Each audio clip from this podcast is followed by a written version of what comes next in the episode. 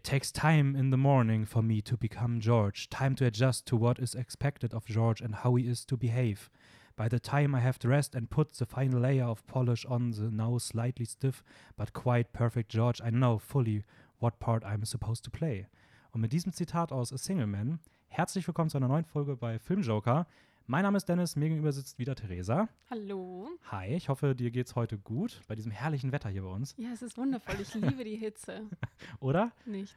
Ja, es gibt auch nichts Schöneres, als bei dem Wetter hier in dem Zimmer zu sitzen. Es ist irgendwie auch warm in dem Zimmer. hab ich Hier ist es echt, ich wollte gerade sagen, hier ist es echt schön kühl. Echt? Ja? Ich finde es schön, ich finde es irgendwie warm hier. Na dann komm mal bei mir vorbei.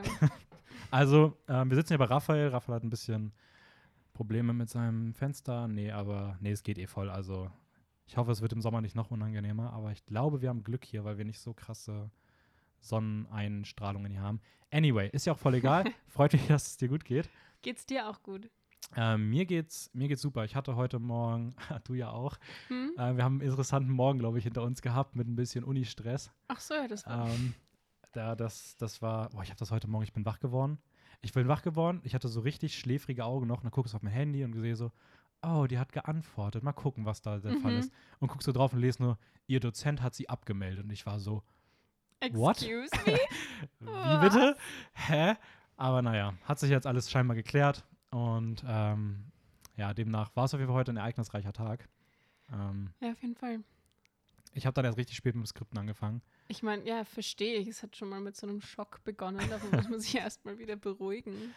Ja, aber ja, wir hoffen mal, dass das gut ist, sonst hört ihr uns vielleicht in den nächsten Wochen hier noch weiter beschweren, weil ähm, kann ja nicht sein, sowas, aber naja. Also echt, Sven. Ja, wir reden heute über, wir machen heute weiter mit unserem, ähm, ich nenne es mal so ein bisschen Pride Month Special. Mhm. Ähm, wir reden über, ja, ich weiß gar nicht, wie man das genau bez- bezeichnen kann, so historische Historien, Dramas, Period Pieces Kostüme, häufig, aber auch nicht immer. In Kombination mit dem LGBTQ-Plus-Thema. Ja, da gibt es nämlich tatsächlich überraschend viel, über das man reden kann. Ja. Ähm, aber das da ist kommen wir eine dann. wundervolle Kombination. Ich muss aber auch sagen, also ich finde so, wenn ich, ich sage immer, wenn ich so über meine Lieblingsgenres rede, sage ich halt immer so grobe, so richtig große Überkategorien, sowas wie, ja, Drama, Horror. mhm. Aber wenn ich so in diese Subgenres gehen würde, so, wäre das wahrscheinlich auch so bei meinen Top 5 dabei. Also jetzt generell Ja? einfach so Historienfilme, so diese Kostümdramen. Der Fall Ähm, bei mir auf jeden Fall. Ganz äh, oben. das, die, die weiß, ich weiß, ich kann auch überhaupt nicht sagen, warum. Aber irgendwie haben die was. Es gibt, wen, es gibt kein anderes Genre, bei dem ich so schwer beschreiben kann, warum ich es genau so gerne mag. Aber es ist diese Kombination aus schönen Settings, schönen Kostümen, meistens auch extrem schöner Musik.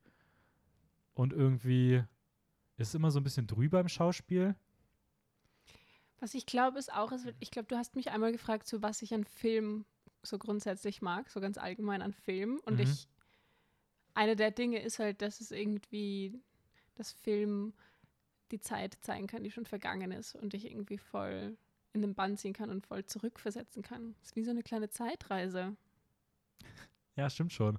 Also, aber warum dann genau diese Filme so, sage ich mal, aus den Jahren? Warum nicht sowas? Also, oder magst du auch so, denkst du auch einen Film, der irgendwie so vor 5000 Jahren spielt, so, boah, nice. Oder, oder so da habe ich Mittelalter nicht so viele gesehen, muss ich sagen. und so Mittelalter-Kram? Mittelalter ist auch cool. Ja, okay. Weil bei mir ist schon nochmal so ein Unterschied. Normalerweise so mit Mittelalterfilmen an sich bin ich jetzt nie so krass warm geworden. Aber Kenne wenn ich es, aber auch nicht so aber wenn viele, es dann in diese in dieses Kostümhistorien-Ding so kippt, so, so vier, vier Jahrhunderte später, jetzt mal Mhm. so Pi mal Daumen, keine Ahnung, wie viel das wirklich waren, äh, da, das ist irgendwie dann, weiß ich nicht, mehr so meins, aber ja, kommen wir auch später nochmal zu. Also da reden wir auf jeden Fall heute drüber. Ähm, haben uns da ein paar, ein paar filmische Perlen rausgepickt, über die wir reden wollen. Genau. Ähm, aber vorher ganz kurz die, die Kurznews der Woche mal wieder. Ähm, so Kleinigkeiten, die die Woche los waren. Äh, ist diesmal gar nicht so ganz viel. Äh, der Creed 3-Film wird ohne Sylvester Stallone stattfinden. Ähm, ich weiß nicht, ob du die Creed-Filme zufällig mal gesehen hast. Mm, nein. Kann ich sehr empfehlen. Auch wenn man mit Boxen nichts am Hut hat, die sind wirklich als Dramenfilme ziemlich cool. Okay. Und Michael B. Jordan ist großartig in dem Film. Aber Sylvester Stallone ist jetzt zum dritten Teil ausgestiegen. Eingestiegen ist hingegen Donnie Yen zu John Wick 4. Das ist so ein Hongkong Martial Arts Legenden Schauspieler, ähm, der zuletzt mit sowas wie Ip Man auf sich aufmerksam gemacht hat und komplett gefeiert wird, der jetzt in John Wick 4 damit spielt. Mhm. Dann ist Cruella so erfolgreich gewesen, dass Cruella 2 bestätigt ist. Wirklich, jetzt Ja. schon. Jetzt schon. Und Emma Stone soll zurückkehren und auch Drehbuch und Regie soll von den gleichen Personen geführt werden. Also sie wollen auch die Crew größtenteils beibehalten. Und ja, das scheint Hast du den schon gesehen? Äh, ich gucke den heute Abend. Okay. Also, ja, ähm, das ist zumindest soweit der Plan. Mm, bin mal gespannt, wie ich ihn finde. Dazu Ja, dann auch. nächste Woche mehr im Podcast. ähm, und A Quiet Place wird auch einen weiteren Film bekommen, allerdings erstmal keinen dritten Teil, sondern ein Spin-off. Und das ist für 2023 bestätigt. Das waren so diese ganz kurzen News. Und dann habe ich eine ganz coole Sache gelesen. Mhm. Und zwar, es gibt ja immer wieder diese großen Fantasy-Dinger so unserer Zeit, so, so irgendwelche Buchreihen, die verfilmt werden und die Harry Massen, Potter, Twilight, Tribute von Tribute Panem, von Panem. theoretisch auch so ein bisschen Herr der Ringe, Mhm. ähm, Game of Thrones, so diese, immer, immer diese Fantasy-Buchreihen, die gut sind, also jetzt nicht irgendwie so Trash-Kram, sondern die gut sind und trotzdem auch in der breiten Masse ankommen. Und ähm, da gibt es jetzt wieder ein Buch, und zwar ähm, die Trilogie The Broken Earth von Autorin Enki, En, Enki Jemisin. Habe ich noch nie von gehört gehabt. Wie Anki. Ja, also, also. N.K. Ihr Vorname ist Ach abgekürzt. so, okay, okay, Ist okay. eine Autorin, ich glaube aus Amerika mit, ich weiß gar nicht woher, afroamerikanischen was ist Wurzeln, glaube ich. okay. Ähm, und es ist eine Buchreihe und sie hat das, sie ist die erste Autorin, die es jemals geschafft hat, dass alle drei Teile ihrer Trilogie den Hugo Award gewonnen haben, den höchsten renommierten Filmpreis für Fantasy Science Fiction Literatur. Das hat nicht mal, NK, äh, nicht mal John K. Rowling geschafft, die hat, glaube ich, nur eins gewonnen. George R. Martin hat auch nur drei von seinen fünf oder sechs Game of Thrones Büchern damit gewonnen. Und sie hat 2015, 16 und 17 jeweils mit ihrem Buch damit Für die den, gesamte Reihe. für jeden Teil der Reihe hat sie gewonnen. Und, und das ist ähm, Fantasy oder eher so Dystopian? Ähm, genau, also erstmal die Rechte hat sich Sony Treestar Pictures geholt, die wollen daraus eine Filmreihe machen. Und worum geht es? Das habe ich mir mal durchgelesen, weil es mich Okay. interessiert hat. Es geht um eine Geschichte auf einem futuristischen Planeten, Mhm. auf dem es nur einen einzigen Kontinent gibt. Äh, es kommt auf diesem Planeten immer wieder zu ganz schweren Umweltkatastrophen, die wird bezeichnet als fünfte Jahreszeit. Mhm. Und diese Umweltkatastrophen sind so krass, dass das einzige Ziel ist, dass die Menschen versuchen, sie zu überstehen und zu überleben. Das kann von Vulkanausbrüchen, Erdbeben, es kann alles Mögliche sein. Okay. Ähm, Im ersten Teil der Reihe gibt es einen riesigen Riss in der Oberfläche des, Planet, äh, des, des Kontinents, der droht, den Kontinent in zwei zu reißen. Deswegen wahrscheinlich auch The Broken Earth. Mhm, ähm, und Sinn. die Protagonisten sind Origins, die nicht nur seit ihrer Geburt darauf vorbereitet werden, diesen Krisen standzuhalten, sondern die auch besondere Fähigkeiten besitzen, wie die Beschaffenheit von der Erde zu ändern, Temperaturen zu steuern. Und gleichzeitig sind sie aber, obwohl sie eigentlich gute Wesen, also gute Menschen sind und dem Planeten was Gutes wollen, werden sie halt auch von reichen Leuten unterdrückt, gefangen gehalten, die ihre Macht ausnutzen wollen, um ihre eigenen Vorteile zu ziehen aus diesen Fähigkeiten der Origins. Und das ist so ein bisschen die Story. Mehr wollte ich mir nicht durchlesen, weil ich nicht wissen wollte, um was es dann weitergeht. Aber es soll so ein bisschen, soll sehr unseren Zeitgeist treffen mit Unterdrückung von Minderheiten, ähm, Ausbeutung der, ah ja, Ausbeutung und halt auch vor allem so Umweltaspekte. Das klingt ähm, mega gut. Und ich ich, will fand, es lesen. oder? Ja, ich habe es mir gleich aufgeschrieben. Also ich fand nämlich auch, dass es ziemlich cool klang. Und ähm, wer weiß, vielleicht, wenn- ich meine, eine der besten Fantasy-Reihen anscheinend unserer Zeit. Und wenn da mal wieder man jetzt nicht einfach so für vorrangig Teenies einen Film schreibt, sondern sich wirklich überlegt, mal wieder einen richtig guten Fantasy-Film zu Mhm. machen. Online wurde schon davon gesprochen, ähm, vielleicht der Herr der Ringe der neuen Generation. Also let's see, wo das Oh, hingehen kann. Aber es ist noch nichts darüber bekannt. Es ist nur bekannt, dass Sony das jetzt die Rechte erworben hat. Alles klar. Das heißt, es wird wahrscheinlich noch ein bisschen dauern. Ja, also ich denke Aber in der mal. Zwischenzeit kann man schon mal das Buch lesen, Ja. damit man Teil des Ganzen ist. Ja, also ich, ich würde mal tippen, realistisch 2024 vielleicht frühestens, wenn es jetzt zügig losgeht. Aber das wäre jetzt mal so. Aber genau, also wenn ihr da Interesse dran habt, lest gerne mal die Bücher The Broken Earth. Ähm, scheint auf jeden Fall eine sehr coole Autorin zu sein. Ähm, ja, und damit kommen wir zum Wochenrecap. Und ich würde sagen, weil ich jetzt gerade so viel geredet habe, darfst du gerne mal anfangen.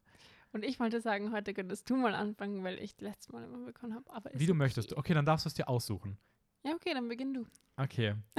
ähm, ja, da war ich gar nicht drauf vorbereitet. Nein. ähm, ja, ich habe letzte Woche im Kino, das erste Mal Kino seit sieben Monaten, und du redest auch über deinen letzten Kino. Das ist ja total. Ja, weil das war so eine tolle Erfahrung, wieder ins Kino Ja, gehen stimmt. zu können. Ist mir gerade eingefallen. Ja, wir reden heute beide über Kinofilme, die wir gesehen Mhm. haben. Ähm, das war das erste Mal Kino wieder nach wirklich langer Zeit und ich habe Demon Slayer Kimetsu no Yaiba The Movie Mugen Train gesehen. Ähm, ein Anime, ich würde sagen Das ist FSK. ein langer Name. Ja, also eigentlich heißt er auch nur Demon Slayer, the, also Demon Slayer heißt die Serie. Aha.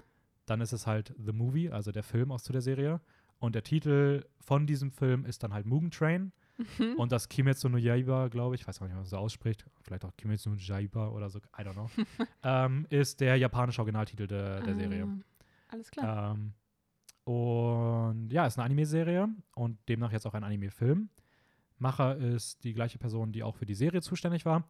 Und der Film setzt auch kurz nach dem Ende der ersten Staffel ein. Die erste Staffel ist jetzt mittlerweile draußen, die zweite ist bestätigt, gibt auch schon ersten Trailer, kommt Ende des Jahres wahrscheinlich raus. Und ja, der Film spielt jetzt zwischen den beiden.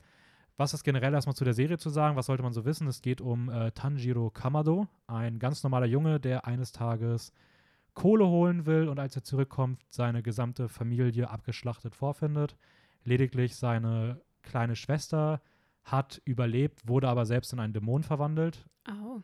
und er macht sich dann mit ihr auf den Weg und will den obersten Dämon finden, der auch sie verwandelt hat, um halt ein Heilmittel zu finden, dass sie sich wieder zurückverwandeln kann, weil Mhm. normalerweise sind Dämonen rein bösartige Lebewesen, die wie Vampire eigentlich nur im Dunkeln leben können. Starke Dämonen auch Fähigkeiten beherrschen und ja, davon leben, dass sie Menschen töten und essen müssen, damit sie halt überleben. Und umso mehr Menschen sie essen, umso stärker werden sie. Nur seine Schwester ist die erste, die anders ist, weil sie ihre menschlichen Züge behalten hat. Ähm, ist ein, ein netter Dämon? sie, ist ein, sie ist ein netter Dämon. Sie ist, sie ist schon, sie ist ziemlich cool. Sie ist so der heimliche Star der Serie. Ähm, Cool. Und die beiden machen sich so gemeinsam ein wenig auf den Weg als ungleiches Geschwisterpaar. Er schließt sich bei den Demon Slayer an, einer Vereinigung von legendären Schwertkämpfern, die verschiedene Artentechniken beherrschen, um Elemente zu bändigen und sie kämpfen gegen Dämonen. Ja, und so geht es dann in der ersten Staffel immer weiter. Mhm. Ich mochte die Serie sehr. Wie viele Staffeln? Es gibt gibt's? bisher eine mit 26 Folgen, äh, 25 Minuten immer so. Okay. Ähm, ich finde sie ziemlich cool. Der Humor ist schon sehr anime-typisch, ein bisschen drüber. Mm, Ich finde auch nicht alles gut, aber so die reine Story an sich ist ziemlich cool. Ich mag das Setting, weil es sieht so ein bisschen nach so kalter Krieg-Optik aus, so sehr grau. Aber diese Atemtechnik und Fight-Szenen sind dann so sehr bunt und plastisch und das ergänzt sich komplett so cool. Okay. Und gerade visuell ist es, glaube ich, mit die beste Animationsserie, die ich je gesehen habe. Also die Animationen sind teilweise wirklich absolut, also es ist mit Abstand das Beste, was ich kenne. Ähm, Im Film wird jetzt die, die, das, der, das Mugen Train Chapter erzählt. Ähm, am Ende von Staffel 1 macht sich Tanjiro mit seinen Weggefährten zu dem Zeitpunkt auf den Weg in einen Zug. Der Zug, dort soll es einen Dämonen geben, der dort die ganzen Passagiere tötet und gleichzeitig will Tanjiro aber auch einen Schwertmeister, einen Hashira heißen die, finden, um mit dem, um von dem etwas über seine Familie zu erfahren, Mhm. weil ja, es gibt da noch eine Vorgeschichte mit seinem Vater. Aber das soll dann jede Person selber im Kino sehen. Äh, der Film bricht momentan alle Box-Office-Rekorde. Der hat jetzt mittlerweile ist es der höchste, hat der Film die höchsten Einnahmen eines Films in Japan, hat die höchsten Einnahmen, ein, Einnahmen eines Anime-Films weltweit und die höchsten Einnahmen eines japanischen Films weltweit. Wow. Ähm, hat damit, glaube ich, sogar Shihiro überholt. Kann man ihn sich auch anschauen, ohne dass man irgendwie das Vorwissen von der Serie hat? Ähm, glaube ich nämlich tatsächlich nicht. Okay. Also man kann ihn sich bestimmt anschauen. Man sollte auf jeden Fall Anime mögen. Wenn man mit Animes nicht anfangen kann, dann wird man damit auch nicht glücklich, weil es ist schon sehr typisch Anime, was auch so diese, ja, das, was Leute manchmal an Anime nicht mögen, ist auch hier drin. Mhm. Äh, ich persönlich habe damit kein Problem, deswegen ist es für mich auch okay, aber das sollte man schon wissen. Was, was ist das, was Leute an Anime nicht mögen? Sehr drüber. Also sehr laut teilweise, viel over the top, äh, komplett overacting oder halt Okay. so auch sehr stilistisch. Es wird dann sehr bunt und sehr, die Köpfe werden auf einmal riesig, wenn sie schreien und sowas. Ähm, also sowas ist dann teilweise auch drin, gerade in den etwas unernsteren Passagen. Mhm. Da kann man seine Probleme mit haben. Man sollte das halt mögen. Ähm, man kann den bestimmt auch gucken, wenn man den, wenn man die Serie nicht kennt. Ich glaube aber, dann wird man nicht so viel Spaß damit haben, wie wenn man die Serie gesehen haben würde, weil es schon sehr viele Bezüge gibt und sehr viel, auch gerade die emotionalen Szenen ziehen halt nur, wenn man die Figuren halt kennt. Okay. An sich fand ich den Film aber ziemlich gut. Also gerade die Visuals sind einmal mehr absolut herausragend. Die letzten, letzte halbe Stunde ist nochmal ein Level drauf im Vergleich zu, zu der Serie. Das sieht teilweise so gut aus. Ähm, ja, also ich kann es auf jeden Fall empfehlen. Äh, fand den Film jetzt nicht perfekt, aber war schon bisher einer meiner Jahreshighlights. Und von meinem Kino-Jahreshighlight zu deinem Kino, was auch immer, weil das werden wir jetzt erfahren, wie gut Zu meinem ersten Kino einfach mal wieder. Ja. Das war ja schon mal richtig cool. Und, ähm, und ich habe dieses neue Kino, das äh, Filmcasino. Dort habe ich es Da war angeschaut. ich auch. Ja, cool. Ich habe mich richtig geärgert. Ich, ich, ich hätte richtig gerne das ein Foto gemacht, Ja. um das einfach bei Instagram zu teilen, weil ich das Kino so schön fand und ich war so geflasht von dem Kino, dass ich einfach vergessen habe. Nein, das ist echt voll schön. Ich habe es mir auch genauso vorgestellt, wie es dann drinnen war. Ich war so, oh mein Gott. Ja, also Props ans Filmcasino, habt ihr gut gemacht. Ja. Sieht echt schön aus. Und auch ein Voll. gutes Programm. Ich weiß nicht, hast du die Vorschau bei dir? Hatten die auch so viel Vorschau? Ja, voll, voll. Und da waren Und es, ziemlich es gibt coole ja diesen äh, All-Movie-Ticket oder sowas, mit dem du dann halt alle Filme für einen Monat oder sowas anschauen kannst. Echt? Irgendwie so, ich weiß nicht, ob für einen Monat oder halt mal so das Programm in der nächsten Zeit. Aber das kann man sich echt überlegen. Eigentlich ist das ein ganz gutes Angebot, glaube ich. Das ist schon ziemlich cool. Weil die haben schon ganz coole Filme. Ich fand die Vorschau mega. Ich habe selten im Kino gesessen und habe mir bei jedem Film gedacht, den müsste man eigentlich im Kino sehen, den müsste man im Kino sehen. Oh, der sieht auch gut aus, den kenne ich schon, den würde ich trotzdem gerne nochmal im Kino sehen. Oh, ich Also- habe da oft, im, das ist eigentlich bei mir immer im Kino so. Und dann schaue ich die Filme nicht an. Ja, Ich mir so, ja, die will ich sehen. Auf jeden Fall, ich war im Kino, das war toll. Und ich habe äh, Nomadland angeschaut. Oh, der Oscar-Gewinner. Der Oscar-Gewinner, der hat ja drei Oscars gewonnen, oder? Also bester Film, beste Regie für Chloe Sau Ja. und beste Hauptdarstellerin Für- Ja. Frances Und das hat er nicht gewonnen. glaube ich. Ich überlege gerade, hat er noch ein, hat nur drei gewonnen, ne? Ja, er hat nur drei Ich gewonnen. glaube, ja, er hat drei gewonnen. Stimmt, Cinematography hat sich Mank durchgesetzt. Ja. Okay, naja, Inhalt. ähm, also, ähm, nachdem sie ihren Mann und ihr Haus und irgendwie ihre ganze, ja, kann man das so sagen, ihr ganzes Leben verloren hat, ähm, ja.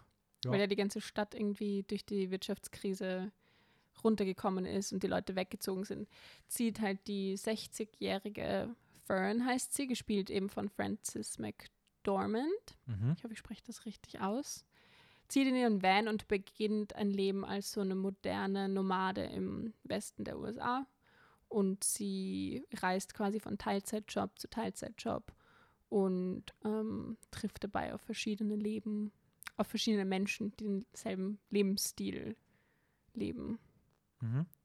Ähm, ja, ich glaube, das ist so ziemlich zum Inhalt. Es hat irgendwie nicht so eine richtige, oder wie ich finde, es hat nicht so eine richtige Struktur in der Geschichte, wie man es sonst aus Ja. Filmen kennt, sondern es ist auch sehr dokumentarisch im Sinne von, es ist, ich glaube, die meisten außer sie selber spielen ja, also die meisten außer Mhm. die Hauptfigur spielen ja auch sich selbst.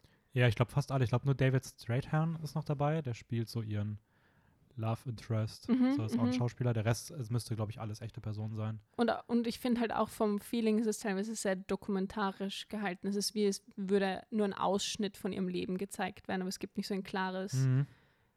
das jetzt der Anfang und dann der Höhepunkt und so, wie man das halt normalerweise irgendwie kennt. Aber ich finde, das stört auch gar nicht, sondern es ist einfach voll der Film, wo man sich irgendwie zurücklehnen kann und so die Landschaft anschauen kann. Und es ist ein sehr ehrliches Bild vom Van Life.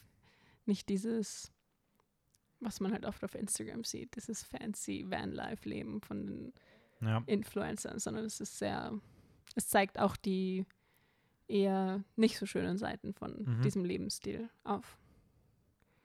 Ähm, ja, aber du, du hast den Film auch gesehen, gell? Was, Ja, Genau, ich habe den letztes Jahr auf der Viennale gesehen.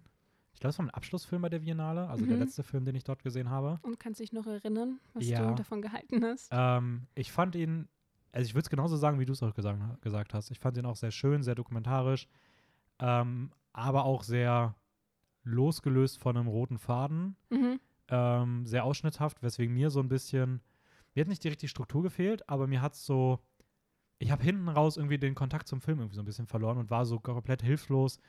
Wow, wann endet der?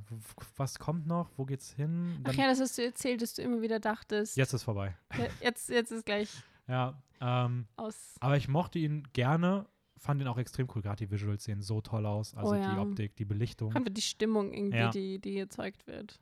Ähm, aber ich fand den Film auf jeden Fall objektiv ein T Stücken besser, als ich ihn subjektiv fand, würde ich behaupten. Also es ist eher so ein Film, wo ich weiß, dass er richtig gut ist, Mhm, mhm. aber und ich, ich mochte ihn auch, aber ich mochte ihn dann nicht, ich fand ihn jetzt nicht so, oh mein Gott, er hat mich umgehauen, sondern Okay, so, ja, same. er war gut. Ja, voll, da, da kann ich So. mich voll dranhängen. Ich finde es, aber was ich sagen muss, ist, ich finde es ein sehr, sehr cooler Oscar-Gewinner für Best Picture. Ich hätte es halt nicht irgendwie gedacht, weil er sich für mich halt nicht so wirklich danach angefühlt hat, aber ich finde an sich ist es ein cooler Preisträger so. Ähm, ja, Voll. aber also ich kann dir aber auf jeden Fall den, den anderen Film von ihr empfehlen, äh, The Rider. ja, ich glaube, darüber haben wir schon Ja, The Rider.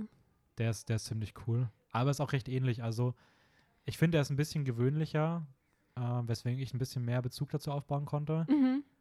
Aber hat auch diesen Dokumentarstil. Ja, voll. Ich glaube, also da, da ist ist, da voll ist glaube ich, nicht ein einziger Schauspieler dabei. Okay. Ähm, also es scheint so voll ihr Ding zu sein. Mhm. Ähm, ja, aber trotzdem cool. Wie war das Kinoerlebnis allgemein so? Ja, toll. Es war, es war richtig Hattest cool. du einen guten Sitzplatz? Ich hatte einen guten Sitzplatz. Ich habe ihn mir selber ausgesucht davor und habe ihn mir selber reserviert. Ja, das, das klingt Das perfekt. war ziemlich gut. Was ist für dich immer so im Kinosaal der beste? Gibt es da eigentlich eine zweite Meinung? Naja, so nicht ganz hinten, aber auch nicht ganz in der Mitte, sondern eher so dazwischen, aber von den Reihen her Ja. in der Mitte. Ja, würde ich dir, würde ich dir in dem, beim Filmcasino auf jeden Fall auch zustimmen. An sich bin ich schon Fan von letzter Reihe. Also wenn das Kino kleiner ist, dann auch letzte Reihe. Bei so Filmcasino-Größe würde ich auch sagen, so viertletzte Reihe. Ja, es war so, es war so mittel, mittelgroß. Ja. Es war jetzt nicht riesig, es war aber auch nicht so klein wie zum Beispiel im, Votiv manche oder ja, sowas voll, de France. Kino de France. Ja, und es gibt noch das Gartenbau. Beim Gartenbau bin ich aber der Meinung, da ist Reihe 20 ist die To-Go-Reihe. Die, genau Reihe 20. Ja, genau nicht Reihe 20. dahinter, das ist nämlich die, wo der davor. Gang vor dir ist. Das heißt, du hast richtig ah, krass okay, Beinfreiheit. Das Das, ist voll natürlich geil. das ist ideal. Und das Kino hat halt 45 rein, da willst du nicht hinten sitzen. Da siehst du nämlich gefühlt nichts mehr. Ja, nein, mein Problem ist ja generell, zu weit hinten in großen Kinosälen geht nicht, weil selbst mit Brille, glaube ich, verpasse ich dann irgendwie zu Ah, viel. okay. Gott, da habe ich noch nie Gedanken drüber. Da habe ich auch Angst, weil ich weiß, wie ich Filme immer sehe, wenn ich immer überall hinten sitze. Ja. Naja. Wollen wir zum Hauptthema kommen? Ja, let's go. Okay. LGBTQ-Plus-Figuren in historischen Kostümfilmen. So habe ich meine Überschrift genannt. Mhm. Ähm, und ja, das war in der Vorbereitung schon mal interessant, weil ich irgendwie sehr Probleme hatte, dieses, warte mal, was genau ist ein historischer Film? Wo ist die Grenze? Ja, voll. Beginnen wir mal da. Ähm, wo hast du für dich so die, die, die Grenze in beide Jahreszeiten, nicht Jahreszeiten, Jahre, Jahreszahlen gesetzt? So? Also, bis wohin bist du zurückgegangen? Ähm, naja, die, die ich mir rausgesucht habe, die Filme meinst du? Oder, Mhm. oder allgemein bei der Definition von Historienfilmen? Ähm, ja, sowohl als auch. Ich glaube, ich glaube eher bei den Filmen, die man rausgesucht hat, weil irgendwie ist es ja genau das, was man dann irgendwie auch so definiert, oder? Also, Ja, voll, I guess. Ja, so, so zwischen, alles zwischen 17. oder späten 17. mhm. und frühem 20. Jahrhundert fällt für Mhm. mich da irgendwie mit rein. ja, habe ich, habe ich, würde ich auch so, würde ich, würde ich so unterschreiben. Ja, Aber es gibt ja dann irgendwie trotzdem irgendwie auch so aus dem. Also in der Recherche hab ich, haben, wir, wir haben ja so ein paar Filme reingenommen, die dann so aus den 40er, 50ern, 70ern sind. Also so 20. Jahrhundert ist das, ne? So Mitte 20. Jahrhundert. Ich finde ja, also ich, ja, ja, 20. Jahrhundert, genau. Ich tue mich da mal voll schwer. Ich, ich denke immer so, ah, 70er sind so 70 bis 79 und 20. Jahrhundert ist dann ja so 2000 bis 2000 dann und dann, aber Ja, nee, ist ja nein. immer, immer eins vorher. ähm, ja, also ich, wir haben da jetzt einfach mal so eine bunte Mischung, glaube ich. So ein bisschen diese Classic-Kostüm-Dramen, so wie du es auch gerade gesagt hast, so 18., 19. Jahrhundert. genau. Glaub, und- ist so Ein bisschen was aus dem 21. Jahrhundert, was ähm, aus dem 20. Jahrhundert. 21. ist noch zu früh. Wir sind gerade im 21. Damit stimmt, ja, zw- 20. Jahrhundert. Das ist okay. Was Das ist ganz hier? verwirrend mit so Jetzt hab ich- Zahlen und so. was- was ist ich gerade schwierig. gemacht habe? Ich war im Kopf gerade so, ja, Entstehungszeit der, der Filme. Und der Film ist ja von 2015, also 21. ist ja, never mind. Also eigentlich sind die ja wahrscheinlich allesamt Ah, aus dem 21. Jahrhundert entstanden. Ja, ich glaube tatsächlich auch. Aber ich finde, du hast es vorhin so cool definiert, irgendwie, dass ein Film, wie hast du das gesagt? Dass ein Film, der jetzt rauskommt, der aber um eine andere Zeit geht. Ja, also ich glaube, eigentlich ist ja alles ein Historienfilm, der, wenn er erscheint, in einer vergangenen Zeit spielt und nicht in der, wie sie jetzt wäre. Also wenn ich jetzt einen Film machen würde und der würde jetzt spielen, so wie es ja bei den meisten Filmen oft der Fall ist, die immer in Mhm. der Zeit ange angesiedelt sind, in der sie produziert sind, dann ist halt nicht. Aber wenn ich halt sage, okay, ich entscheide mich bewusst, etwas aus ein, einer Zeitepoche oder irgendwas aus der Vergangenheit zu inszenieren, dann ist es halt ein Historienfilm. So. Genau, Ähm, voll, voll, voll. da kommt man dann halt, dann geht es halt weiter mit, haben wir vorhin auch kurz geredet. Ich glaube, die Grenze ist jetzt so irgendwo so 90er gerade, weil es muss sich schon irgendwie auch visuell abheben. Mhm. Also wenn ich einen Film rausbringe und der spielt 2010, das ist jetzt kein Historienpiece, weil das wird man wahrscheinlich kaum wahrnehmen. So, es muss schon so einen sichtbaren Unterschied in der Gesellschaft irgendwie geben. In der Architektur, In, ja, genau sowas. Bekleidung, Frisuren, Frisuren, ganz Reden, wichtig. theoretisch auch Sprache Ja. ändert sich auch. Ähm, ja, halt in solchen Dingen. Und demnach würde ich halt sagen, ähm, ja, ist doch schon mal alles für prädestiniert. Gut, dann kommen so ein bisschen in Richtung dieser, ja, Kostüme. Ist halt immer so die Frage, Kostümfilme können halt so diese Big-Kostümfilme sein, wie man sie so im Kopf hat, mit Kleidern und ganzen weiteren Kram und sowas. Aber es gibt halt auch einfach, wo einfach irgendwie schicke Kleidung getragen wird, Anzüge. I don't know. Also ich glaube, ich glaube, das Kostüm haben wir heute auch ein bisschen gedehnt in unserer Definition, was die Filme angeht, über die wir reden. Ähm, ja, ich meine, sie tragen halt alle Kostüme. Ja, also lasst euch einfach mal überraschen, lasst euch treiben. Ähm, und genau, wollen wir vorher noch mal so ein bisschen allgemein kurz reden über so LGBTQ ja, voll, wollte ich auch gerade wollte ich auch gerade vorschlagen. Ähm, vielleicht beginnen wir gleich, warum Kostümfilme irgendwie so beliebt sind. Ich glaube, Kostümfilme allgemein in mich oder Historienfilme allgemein nicht nur mit dem Mhm. LGBTQ-Plus-Thema, sondern generell sind relativ beliebt bei der queeren Community. Mhm. Habe ich vorhin auch Ähm, gelesen. Ja? Ja. Und hast du eine Theorie, wieso das so ist? Tatsächlich nicht wirklich. Also, beziehungsweise, ich habe vorhin irgendwo was gelesen, dass es immer sehr artifiziell, also sehr künstlich ist und sehr ähm, auf, ja, so, also es hat so diesen, was, was vorhin irgendwo stand, dass es so ein bisschen diesen Bezug zu dieser Campy-Leidenschaft von äh, auch der queeren Szene hat. So, Mhm. Also Camp ist so dieses künstliche, leicht drüber, ähm, boah Gott, ich hatte den Kurs und ich kann es gerade so schlecht beschreiben. Ähm, anyways, halt sowas, so, so wie Rocky Horror Picture Show, das ist so mein, Voll. Be- mein, mein, mein Aha. Go-To-Beispiel dafür. Also so ein bisschen, ja, drüber. In der Ästhetik. In der Ästhetik, genau. Ja. Ähm, und irgendwie sind Kostümfilme das, was da so am weitesten hinkommt. Es geht ja auch um Verkleiden. Es gab ja auch früher diese Drag-Tradition. Ähm, heute natürlich auch noch. Ähm, und Ja. solche Sachen. Die gehören ja irgendwie alle auch sehr stark zur queeren Szene dazu. Und ich könnte mir vorstellen, dass da irgendwie so ein Bezug irgendwie da ist oder irgendwie so eine so eine verwurzelte oder verwandte Liebe irgendwie dann in diesem, in diesem Genre-Stil. Aber, Ja, voll, das wäre auch eine meiner beiden Theorien. oh, was ist die andere? Nein, die oder andere. willst du die erste noch ausführen? Hab Nein, noch ich finde, du hast es schon ganz gut irgendwie zusammengefasst. Ich Yay. habt jetzt Applaus. Also, nein, meine, meine zweite Theorie, oder eigentlich habe ich die andere zuerst aufgestellt, deswegen ist Okay. das jetzt eigentlich meine erste Theorie. Mhm.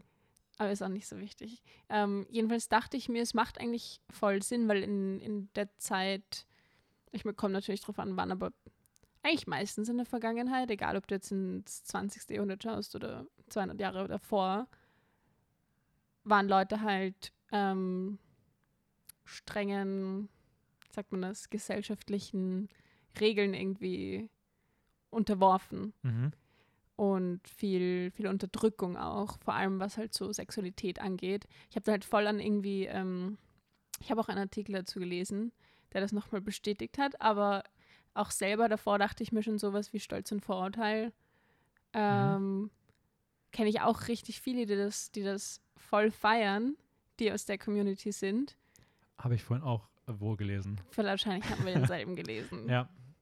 Ähm, Und das halt dann so, so Sachen wie, eh wie das da drin steht, wie dieses zarte Hände, ähm, Hände halten oder sowas. Dass man dazu irgendwie mehr einen Bezug hat und dass, dass halt die Sexualität nicht richtig offen ausgelebt und gezeigt werden kann. Wie es ja oft ist in der Kindheit oder in der Jugend von Ah, okay. queeren Personen. So dass man darüber dann so einen Bezug irgendwie entwickeln kann. Mehr als vielleicht bei Filmen, die das dann in der heutigen Zeit verankern würden. Weil Ja, die es ja genau. wahrscheinlich dann anders darstellen würden. Also, Genau.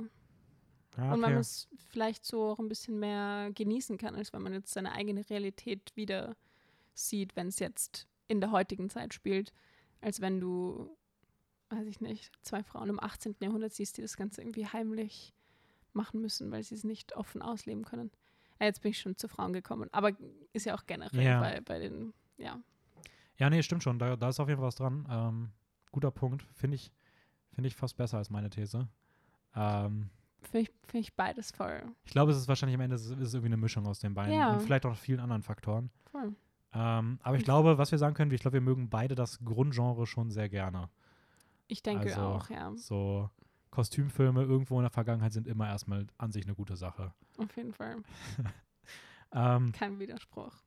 Was ich ganz interessant fand, damit hatte ich überhaupt nicht gerechnet, weil ich hatte nämlich natürlich auch ein bisschen mich reinlesen wollen, weil genau diese Thematik mich halt auch voll interessiert hat. Mhm. Und ich bin halt größtenteils auf eher kritische, also nicht, nicht jetzt richtig kritische, aber so Artikel gestoßen, die mal so ein bisschen beide Seiten beleuchtet haben. So, okay, voll cool, dass es das gibt und auch voll wichtig und voll nice, dass man da so eine, äh, dass man da so viele Filme auch in diesem, in diesem Genre hat, weil es ist ja schon viel, viel mehr als, also es gibt, glaube ich, in fast keinem Subgenre so viele ähm, LGBTQ Plus Representation wie in diesem historischen Kostümfilm-Setting Ja, aber auch gleichzeitig, dass es halt ein sehr, ein sehr undiverses und sehr einseitiges Bild dann ist. Nämlich häufig irgendwie ein lesbisches Pärchen, meistens auch weiß, Weiß, und ja. meistens auch eher ein bisschen elitärer. mhm. Ähm, wie, wie, wie kommt das? Also klar, man kann es natürlich sagen, historisch, okay, wahrscheinlich war halt einfach zu der Zeit, ähm, war es von den, ja, waren einfach die, die weißen Leute halt eher so die, die dort halt die Geschichten sind, die man erzählt, weil man sonst immer so dieses Unterdrückungsaspekt mit reinbringt und den man vielleicht auch nicht in jedem Film drin haben möchte. Das kann ja auch nicht der Anspruch von jedem Film sein. Mhm. Ähm, aber trotzdem, wie, wie kommt das so, dass es halt dann trotzdem irgendwie so ein wenig einseitig wirkt? Also dazu, dass die meisten Figuren in diesen Filmen weiß sind, ist, glaube ich, so allgemein ein großes Problem. So nicht Mhm. nur in dem Genre. Ja, Ähm, stimmt, stimmt auch wieder. ich habe ich hab eher eine Theorie dazu, warum es hauptsächlich Lesben sind, die in diesen Filmen dargestellt werden. Okay, das würde mich mal interessieren.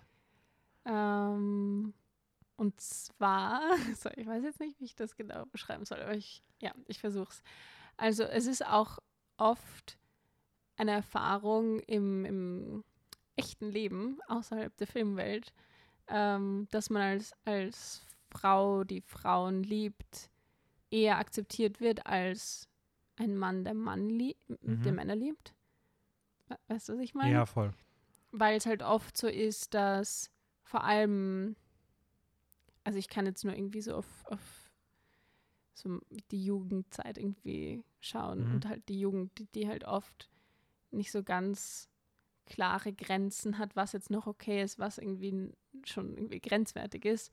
Und viele von meinen Schulkollegen zum Beispiel waren voll okay mit einer Frau oder einem Mädchen, die eine andere Frau mag. Aber Burschen war es irgendwie eklig, weil sie sich. Das ist auch böse, aber ich ist eh nicht meine Meinung, alles klar. Aber halt, das war deren Sache. Das ist halt irgendwie. Sie fühlen sich irgendwie in ihrer eigenen Männlichkeit, glaube ich, angegriffen, wenn sie da Männer mit Männern sehen. Und bei Frauen ist es leicht zu sagen, hey, das schaut voll hot aus, irgendwie zuzuschauen oder sowas. Und deswegen akzeptiere ich das mehr. Ja, stimmt schon, wird schon irgendwie ein, irgendwie ein Punkt sein und dann kann man das wahrscheinlich weiter stricken ähm, in Richtung äh, transsexual, Ja, das, queer, ja, das plus. sowieso. Ähm, es wird wahrscheinlich alles ungefähr mit einer ähnlichen, unter einer ähnlichen Argumentation ablaufen wie ähm, jetzt im Vergleich zwischen äh, ja, lesbisch und schwul, in dem Fall, wie du es gerade gesagt Ja, hattest. nein, deswegen denke ich auch, dass halt lesbische Frauen oder bisexuelle Frauen äh, jetzt irgendwie das ist, was wir am ehesten sehen in den Medien. weil es am ehesten noch ähm, genommen werden kann als einerseits voll cool, dass es irgendwie re mehr Repräsentation gibt, aber andererseits auch für die Leute, die vielleicht nicht so die Toleranz haben, die finden das dann halt irgendwie geil. Ja, eigentlich, eigentlich, also irgendwie auch traurig, dass das dann halt so eine, ja, so eine, so, so, so einen starken Einfluss dann auch tatsächlich hat, wenn sowas die Gründe dafür sind. Ja, aber, komplett. Also das ist ähm, auch nur, ich weiß nicht, ob es was damit zu tun hat. Das ist nur eine, eine nee, Theorie. ich, aber würde ich, würde ich dir schon zustimmen. Also ich würde auch sagen, das kriegt man auch so mit in seinem Umfeld, gerade so in der Jugend. Also würde, würde ich dir auch voll, voll zustimmen. Ähm, aber dann reden wir doch mal über die, über die Filme jetzt mal ein bisschen genauer. Ja, Ähm, find, ich finde, das war ein schöner Schlusspunkt für die allgemeine Einführung. Dann würde ich sagen, können wir mal einsteigen. Bevor wir zum ersten richtigen Film kommen, ganz kurze Sache. Ich habe vorhin, als ich recherchiert habe, bin ich auf Black Sails gestoßen. aha. Die Serie über Piraten. Und die wurde so krass gelobt, was diese Repräsentation angibt von, von all ja, von all diesen Themen, über die wir halt die ganze Zeit reden, dass da wirklich alles vertreten ist gefühlt und dass es selten etwas gibt, was das so cool dargestellt hat wie das. Das ähm, klingt die so wurde- cool. Eine queere Piratenserie. Wusste ich auch tatsächlich gar nicht. Ich habe irgendwann mal das Intro gesehen und da hat man nichts gefühlt davon gemerkt. Ich Aha. wollte immer mal schauen, weil ich finde, es gibt viel zu wenig Pirateninhalte. Ja, in kannst du Filmen. nochmal sagen, wie es heißt? Äh, Black Sails. Okay. Ähm, hat, glaube ich, drei oder vier Staffeln. Mhm. Ist auch ganz gut bewertet. Also ich weiß, die war damals so, so ein bisschen in diesem Vikings-Hype auch dann, so wo das halt so kam. Aber Ja. war halt dann so, ja, okay, es ist nicht ganz so krass cool wie Vikings so. Aber es soll trotzdem ziemlich gut sein. Und die wurde halt gerade online auf diesen ganzen Seiten, die so sich damit auseinandersetzen und so Serien oder Filme empfehlen wollen aus dem Bereich, wurde die halt ähm, mehrfach sehr stark gelobt für ihre wahnsinnig coole ähm, Präsentation und Darstellung von allen möglichen ja, Ge Geschlechterrollen, Sexualitäten und so weiter. Ähm, fand ich auf jeden Fall ziemlich cool und wollte ich zumindest kurz mal erwähnen. Ja, Ähm, danke. Das klingt mega gut. Und dann darfst du gerne entscheiden, über welchen. Wir haben so ein paar vorbereitet. Du wirst damit lassen, einfach mal treiben, über welche wir wie lange reden. Und du darfst gerne, wenn du magst, den Ja. ersten aussuchen. Hm. Wir können ja mal mit Portrait of a Lady on Fire beginnen. Den haben wir zusammen Sehr im gerne. Kino gesehen. Oh, stimmt, da war ja was. da ja. war ja was. Im Dezember, Januar, Februar 2019 oder, also entweder Dezember 2019 oder Januar, Februar 2020. Ich, ich weiß nicht mehr. Nein, es war im Dezember. Ja, ne? Ja, ich glaube, es war im Dezember. Ja. Ist schon echt lang her. Da hast du dein Handy im Kinosaal geladen, das weiß ich noch. Und ich war so, Dass dir das wait, so es, gibt, in es Erinnerung gibt bleibt. Steckdosen im Kino? Ja, ich, immer, wenn du im Kino bist, steckst du dein Handy an. Blöde Frage, welchen, welchen Titel, wie, wie nennst du den Film, wenn du über ihn reden würdest? Deutsch, englischer, französischer Titel? Englisch. Und du? Ich habe es eine richtig lange Zeit lang immer im Französischen genannt. Ich kann das halt nicht aussprechen. Ich, Ich will mich bestimmt nicht auch nicht. blamieren. Also deswegen, ich bl- bl- blamier mich eh immer bei fremdsprachigen Aussprachen. Mit mir ist es Portrait, Portrait de la Auchin. Ja, Portrait de la Jeune Fille Feu. Mhm. Ähm, das Geheimnis im Französischen ist schnell aussprechen. dann Schnell aussprechen, schnell aussprechen. confident, dann klingt es die auch Hälfte richtig. der Buchstaben ja. nicht sagen. Ähm, Perfekt. aber ich finde den deutschen Titel irgendwie ganz komisch. Also ich würde jetzt auch wahrscheinlich mittlerweile eher beim Eng Englischen sein. Welches der deutsche Titel Porträt einer jungen Fra- Dame in Einer jungen, einer Flammen. jungen Frau in Flammen. einer jungen Frau in Ja. Flammen. Ähm, Okay. genau, von äh, Selina Sciamma ist der Film. Mhm. Und genau, wir haben ihn damals im Kino gesehen. Ich habe ihn jetzt vorgestern Abend nochmal geschaut. Ich wollte ihn eh unbedingt nochmal rewatchen. Es gibt den auf Amazon jetzt, gell? Du kannst dir jetzt. Ja, den gibt es auf Amazon. Ich habe den jetzt auf Blu-ray. Deswegen Ah, okay, war das. Äh, Ist das war für das dich easy. irrelevant? ähm, ja, magst du kurz. Erstmal hast du gesehen, dass der bei Letterboxd kleine Flammen hat als Sterne. Was wirklich? Ja, ist so cool. Nein, habe ich nicht Ich gesehen. liebe das. Ich finde, also Letterbox bitte macht da mehr von. Ich finde diese ganzen Kleinigkeiten bei Filmen, wenn die Seite dann anders ist, finde ich so cool. Das ist mir noch nie aufgefallen. Wo, wo ist das sonst noch? Äh, bei Parasite, Mhm. da ist oben der, der Letterbox hat diese drei Punkte in grün, blau und orange, glaube ich. Ja. Und einer davon blinkt die ganze Zeit. Hast du Parasite? ge- Ja, du hast Parasite Ja. gesehen. Der blinkt Wie in dem Morsecode. Ah. Ähm, und es gibt da ein paar von. Also es ist total. Wow. Es, es gibt auch irgendwann, da tropft irgendwo Blut runter oder sowas. Aber bei, ähm, ja, Also so kleine Details, auf die man irgendwie. Ja, Das ist. und ich finde, die können das, das viel mehr machen. cool. Das ist so cool. Ja, und bei, äh, bei dem Film sind halt die Sterne keine Sterne, sondern kleine Flammen. Ähm, Das Okay. sieht so cool aus. Ich Das habe es wieder cool. vergessen gehabt und habe es vorhin gesehen und war so, oh, wie cool ist das Das bitte? muss ich mir nachher wieder anschauen. Äh, magst du mal erzählen, um was es so grob Ähm, geht? Ja, ich werde es versuchen. Also, ähm, ich glaube, es, spielt im 18. oder im späten 18. Jahrhundert Ja, 18. auf Jahrhundert. so einer einsamen, isolierten Insel in Frankreich. Und die Malerin Marianne, das spricht man auch irgendwie fr französischer aus, aber Marion. Marianne, haben die das so Ich gesagt? habe keine Ahnung.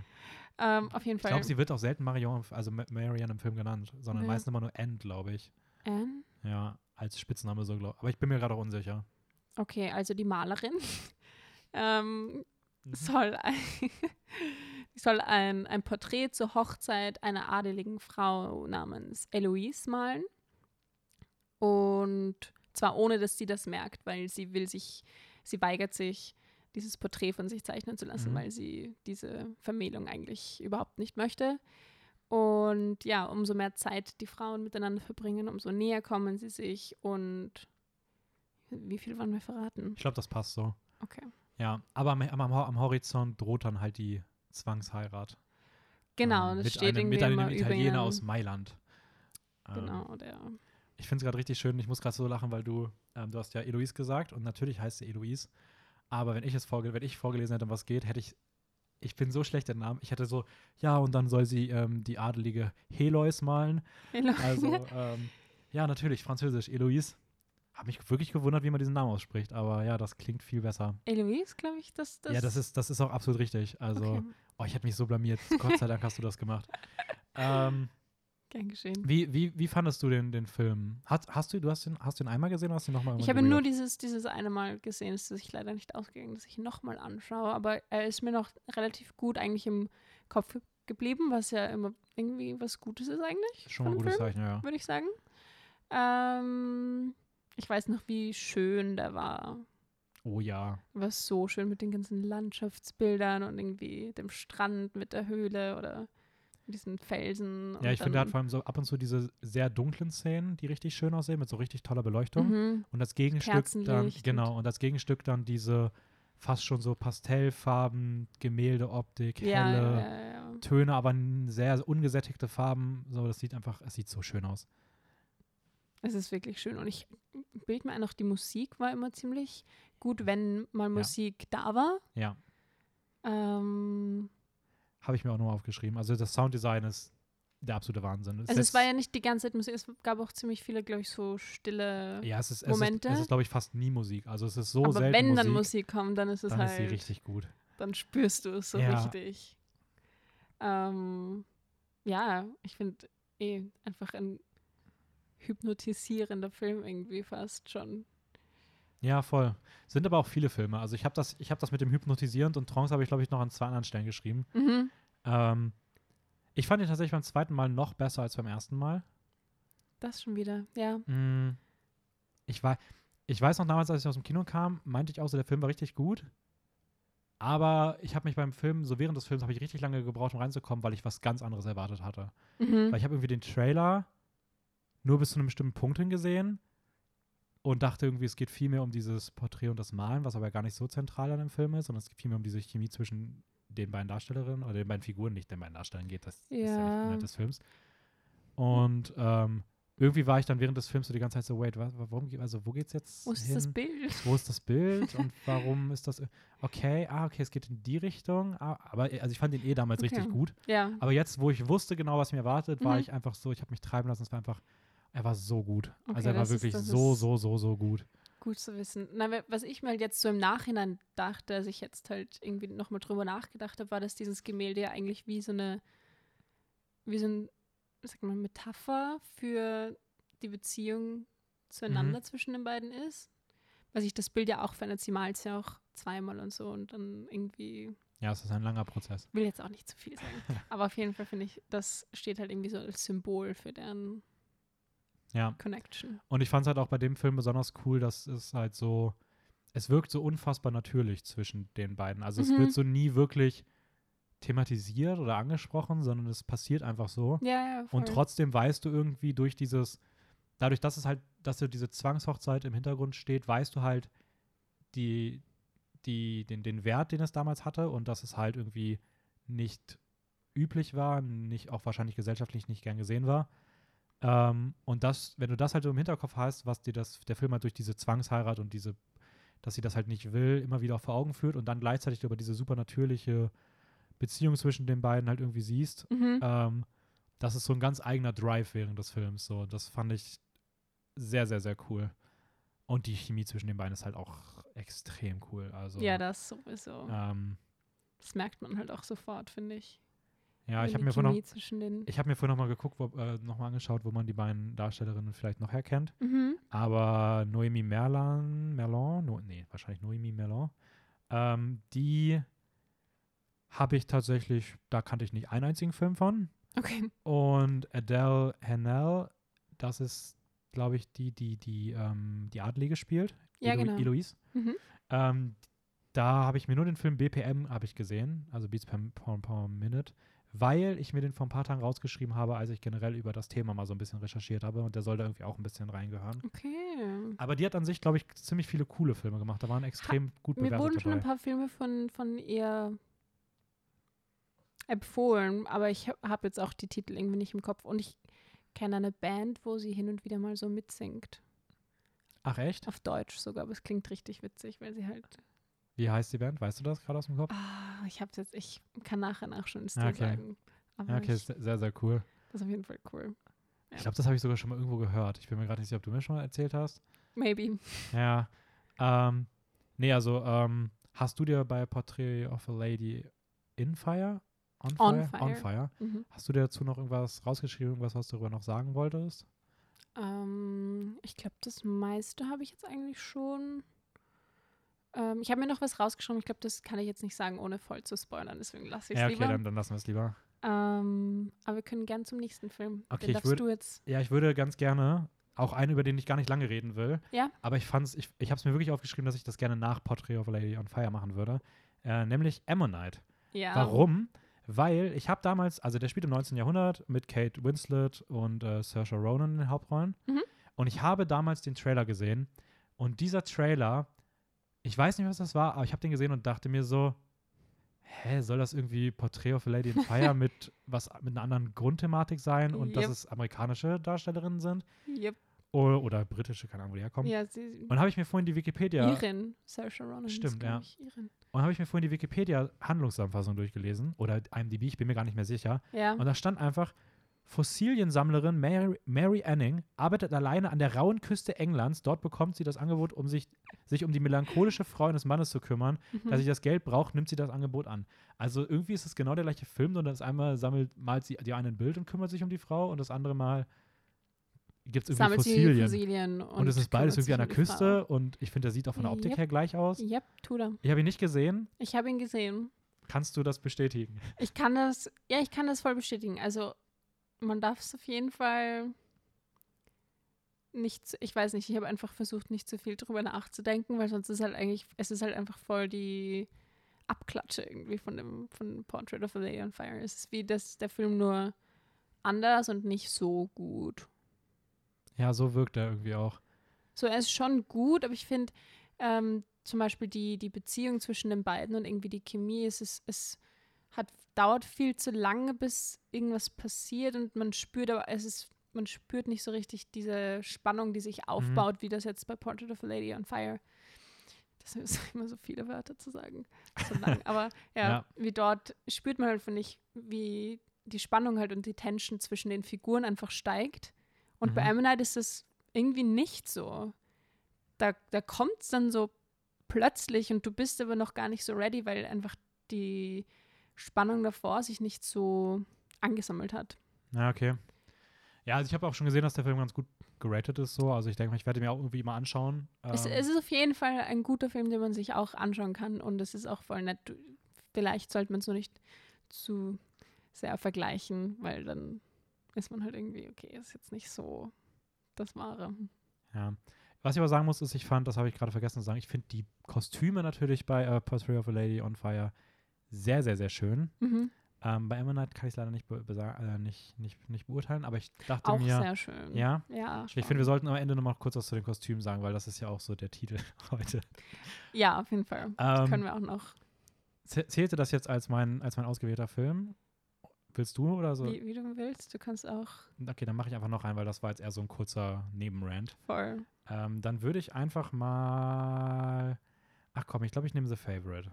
The Favorite. Ja, Okay, erzählst du? kann ich gerne geht? machen. Ähm, The Favorite von äh, Yorgos Lantimos, äh, dem Regisseur, der auch äh, The Lobster, The Killing of a Sacred Deer und Dogtooth gemacht hat. Normalerweise jemand, der komplett abgedrehte Filme macht.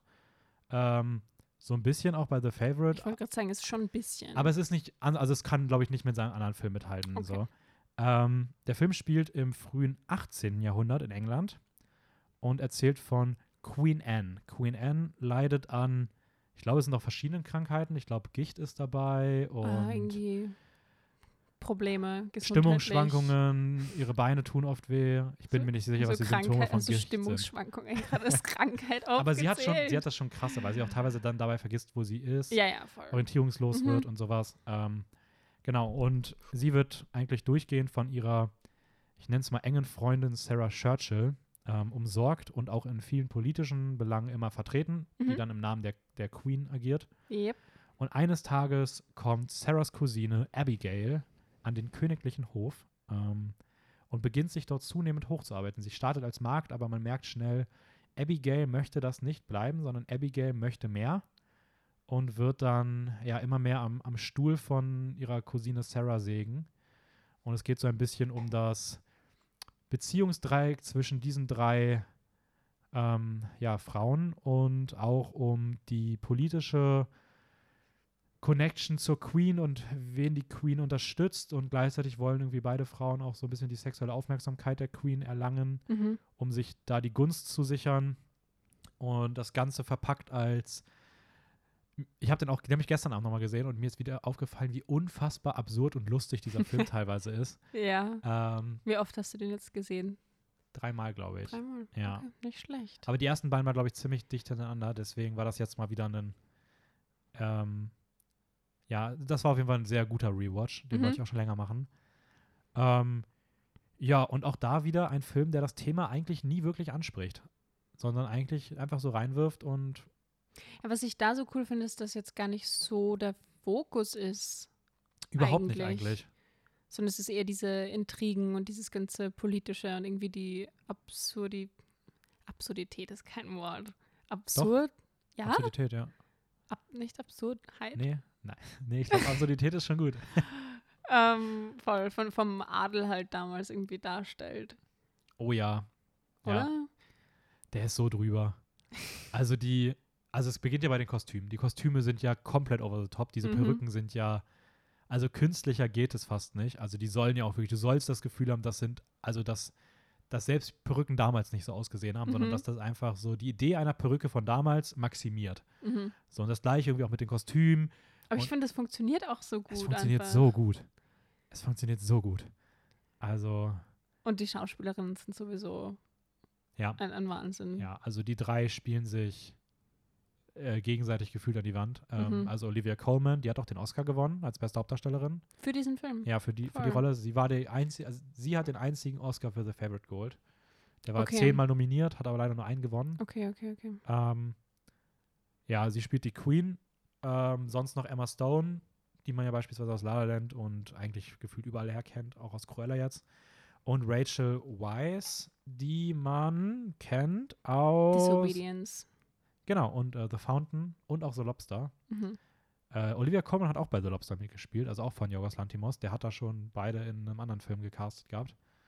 Ähm, nee, der Cast ist großartig. Aber ich muss sagen, ich fand auch Nicholas Holt ziemlich cool. Ich mag den eh ziemlich gerne. Ähm, das ist der, Das ist der, der Ehemann.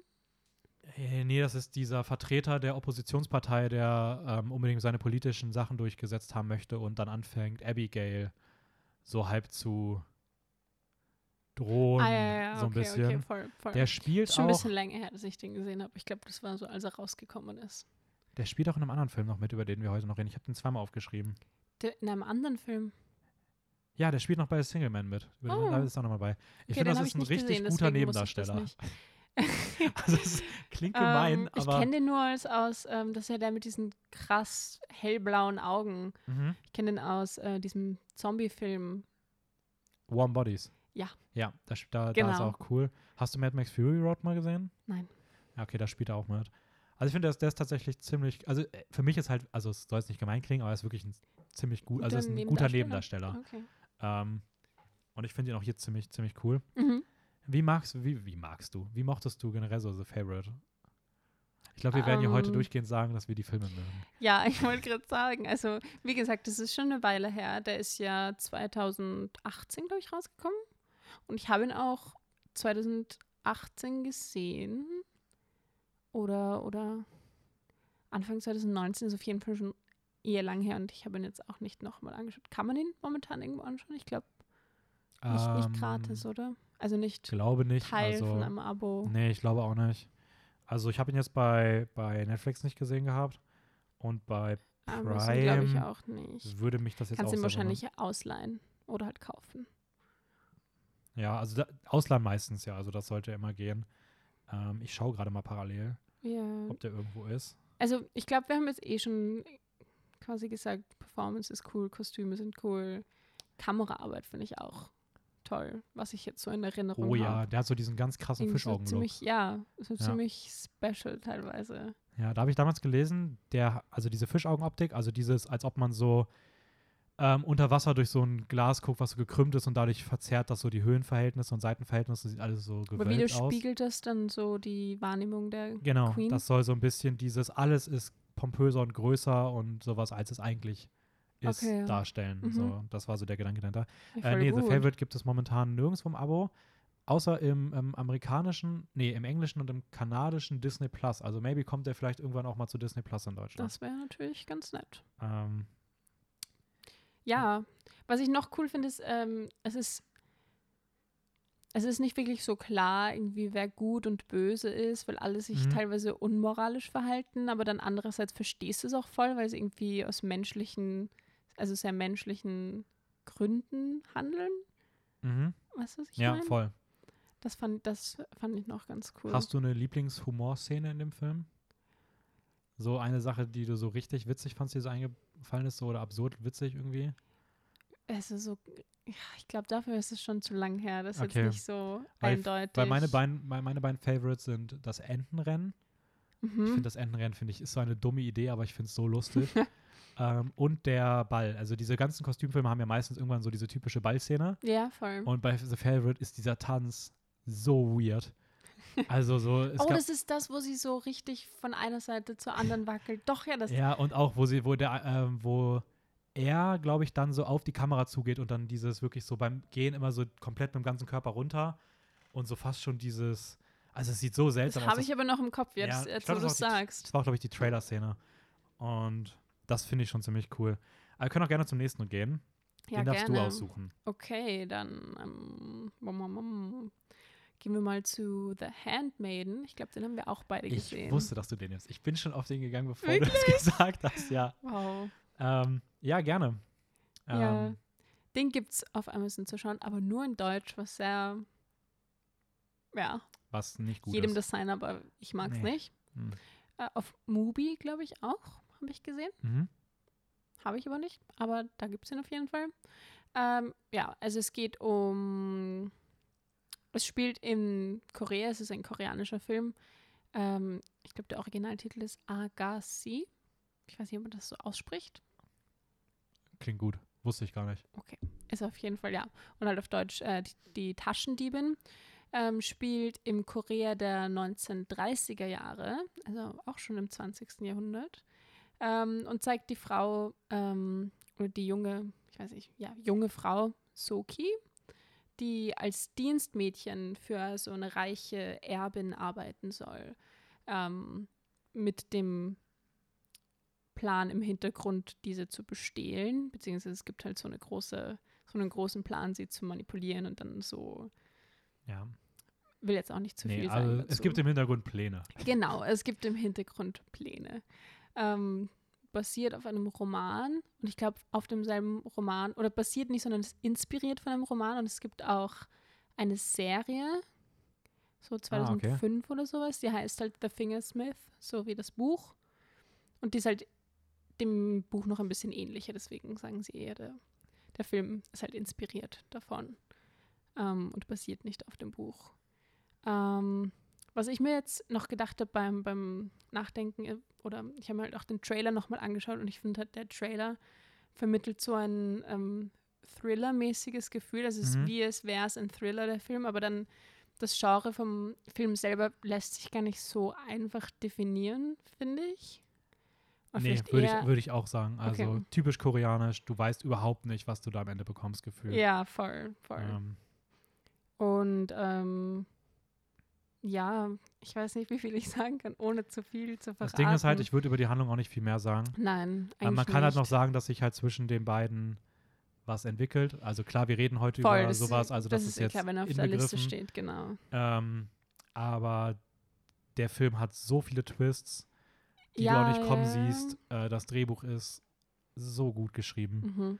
Ähm, ich muss sagen, ich liebe Park Chan-wook, das ist der Regisseur, ist einer meiner Genau. Favorite-Regisseure so aktuell. Mhm. Ähm, ich habe es vor kurzem mal Oldboy gesehen, der ist auch so unfassbar gut. Ich habe das erste Mal Sympathy for Lady Vengeance und Sympathy for Mr. Vengeance gesehen und gerade Lady Vengeance fand ich auch so einen geilen Film. Mhm. Ähm, und ja, mit äh, The, Hand The Handmaiden hat er dann auch nicht enttäuscht. Der gehört auch zu meinen absoluten Favorites. Ich glaube, das ist auch der einzige Film von all denen, über die wir heute reden, die ich sogar als Meisterwerk bezeichnen würde. Also ich finde den Film wirklich Ich, unfassbar gut. ja, ich wollte auch gerade sagen, das ist so ein Film, den ich mir angeschaut habe, ohne jetzt wirklich zu große Erwartungen zu haben. Ich weiß noch, ich glaube, wir haben darüber Mhm. geredet, dass ich dieses ähm, Thema, über das wir heute reden, so gern mag bei Filmen. Mhm. Ähm, und du warst so, "Ja, dann hast du sicher schon The Handmaiden gesehen. Und ich war so, oh, nein, noch nicht. Ja. Und dann ähm, habe ich es mir angeschaut, ohne jetzt irgendwie mich noch mehr davor zu informieren, was eh immer das Beste ist, glaube ich, bei Filmen. Und Ja, ich war so erschüttert. So auf eine gute Weise, auch noch eine richtig. Es war so arg. Es hat mich so viel fühlen lassen, was sehr wenige Filme irgendwie schaffen, finde ich. Und danach habe ich irgendwie Tagebuch geschrieben und war so, liebe Person, die das in 100 Jahren findet. Also das Schau dir ich mir immer so. An. The Handmaiden, oh mein Gott, das war so toll. Und habe gleich all meine Freunde irgendwie informiert, dass dieser Film gerade mein Leben verändert hat. Es hat mein Leben nicht verändert, aber so gefühlsmäßig einfach war ich so hin und weg. Ja, aber voll, voll, voll nice, dass der dir so gut, gut gefallen hat. Ähm, der Film ist jetzt so der erste, glaube ich, von denen, über die wir jetzt heute geredet haben, der ja auch mal ein bisschen explizitere Szenen zeigt, so ein bisschen freizügiger ist. Ja, Ähm, was ja immer gerade auch in, bei generell bei der Thematik so auch schnell zu Kritik, Problemen führen kann, nach dem Motto, es wird halt so voyeuristisch ausgeschlachtet und sowas. mhm. Ich persönlich hatte das bei dem Film nicht das Gefühl. Äh, ich denke mal, das wird bei dir ähnlich gewesen sein, weil sonst hättest du ihn wahrscheinlich nicht so, so gut gefunden. ja, voll. Ähm, Also ich, ich verstehe die Kritik, aber ich Ich fand es bei dem jetzt nicht so. also ich weiß auch gar nicht, ob es die Kritik bei dem Film geht. Ich kenne es halt generell einfach bei der Okay. Thematik öfter mal. Ich habe es jetzt bei anderen Filmen weitaus mehr gehört als bei Mhm. The Handmaiden. Ähm, wo ist da aber so die Grenze? Also was macht der Film besser, anders, gerade bei diesen, bei den, bei den Sexszenen halt beispielsweise, als es jetzt andere Filme machen, die dann immer wieder etwas niedergemetzelt werden? Okay, warte, jetzt habe ich gerade noch mal drüber nachgedacht, über die Sexszene aus dem Mhm. Film. Und da hatte ich eigentlich schon, doch, da hatte ich eigentlich auch ein bisschen das Gefühl, dass gewisse Dinge schon fast ein bisschen über die Grenze gehen. Okay. Aber der Rest vom Film hat mich so überzeugt, dass das jetzt gar Wie, nicht so. wo, wo ist denn so die, also wo, wo ist da so die Grenze, beziehungsweise wo kommt das her? Wie kann man es, also ich, das ist so ein Ding, was ich mal super schwierig finde, wo da so die Grenze für mich ist, was okay ist und was nicht. Ähm, Hm, ist auch schwierig, glaube ich. Aber es ist halt irgendwie so ein, ein Akt zwischen zwei Frauen und die Frage in der Darstellung ist halt immer, wird es dargestellt, als wäre es ein Akt zwischen zwei Frauen, der halt nur das ist, oder soll es gleichzeitig auch noch die männlichen Zuschauer irgendwie nicht so fühlen lassen, als wären sie außen vor gelassen? mhm. Weißt du, was ich meine? Und das war, äh, das ist jetzt bei The Handmaiden auch so ein bisschen, Ich würde sagen, es ist an der Grenze, ja. okay. Ja gut, kann, kann halt, ja, ist natürlich auch ähm, männlicher Regisseur, männlicher Kameramann. Ähm, kann bei sowas immer, immer mal gut sein. Ich, also ich persönlich fand es halt es war für so eine Szene schon sehr ästhetisch, so auf eine Art und Weise, was die Kamerawinkel anging, Ja, so das- ja. aus den Vogelperspektiven und sowas. Mhm. Ähm, aber ich hatte dann trotzdem so Szenen, wo ich mir auch dachte, so, okay, ist das jetzt irgendwie too much? Auf der anderen Seite, ja, darf man es dann irgendwie nicht zeigen? Oder ist der Grund, dass man zeigt, jetzt nur, dass es halt irgendwie dann noch so männliche Zuschauer irgendwie auch noch ansprechen soll? Also ich finde einfach so diese Grenze da zu setzen, ist halt super schwer, so, weil ich muss sagen, ja, ich habe auch ist voll. Ich glaube auch, dass, äh, ähm, sorry, hab dich voll unterbrochen. Ich glaube, dass halt die Grenze auch da für Leute vielleicht woanders liegt, nicht unbedingt so Ja. eine klare Linie irgendwie. Ja, weil halt gerade so auch im europäischen Kino beispielsweise, so sei es halt Gaspar Noir mit dem Film Love oder ähm, Lars von Trier ja auch immer wieder, ja auch die sehr in, also die auch sehr explizite Szenen dann zeigen Mhm. in, in sowas. Ähm, und es da jetzt auch immer sehr bemüht ästhetisch ist, was die Kamerawinkel angeht. Ähm, oder die Kameraeinstellung ist trotzdem sehr explizit ist. Und da gibt es jetzt halt nicht dieses, okay, das ist, das ist jetzt irgendwie too much oder sowas. Ähm, während es dann halt an den Stellen oft die Grenze dann auf einmal da ist. Und ich verstehe natürlich auch, warum sie da ist, weil es natürlich eigentlich blöd ist, wenn es einfach nur so da ist, um halt irgendwie möglichst billig irgendwie niedere Triebe beim männlichen Publikum zu triggern. Ähm, aber ja, ich weiß nicht, ich finde irgendwie, also ich, ich habe mich persönlich einfach jetzt schon seit langer Zeit daran schwer getan, da irgendwie zu wissen, wie ich bei sowas denke. Hab deswegen auch dieses Semester mein, äh, mein Porn-Studies-Kurs gewählt. Ja, und hast Ähm, du was draus mitgenommen? Also ja, so ein bisschen schon, aber tatsächlich kommt genau das, was so ein bisschen in die Richtung gehen würde, ist die letzte Einheit, die noch fehlt. Die wurde am Sonntag verschoben. Okay. Also ähm, deswegen mal gucken, da geht es halt gerade um dieses Kontroversere ein bisschen. Ähm, mhm.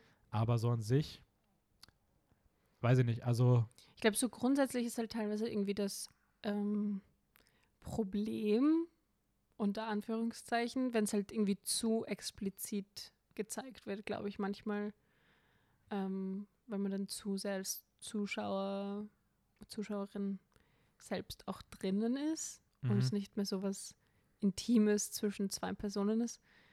Ich weiß nicht, darüber Aber die kann Frage man ist jetzt auch halt- aber- länger aber spekulieren, Frage weil das ist ist ja halt- genau das, was irgendwie ein Film vielleicht auch machen will eigentlich. Ja, weil auch da ist halt wieder die Frage, wo ist es dann einfach persönliche Comfort Zone? Weil sonst tabuisierst du ja wieder irgendwie, ja nicht tabuisierst, aber du zensierst es irgendwie und dann lässt es halt so verschwinden, wenn du es halt irgendwie nicht zeigst. Mhm. Und eigentlich sollen ja, also Filme versuchen ja in jeder Emotion irgendwie Grenzen aufzubrechen. Ja, voll. Ähm, aber ich verstehe natürlich auch voll die Sachen, die man daran kritisieren kann. Aber das fand ich einfach mal, weiß nicht, fand ich einfach mal, wollte ich zumindest mal kurz angesprochen haben.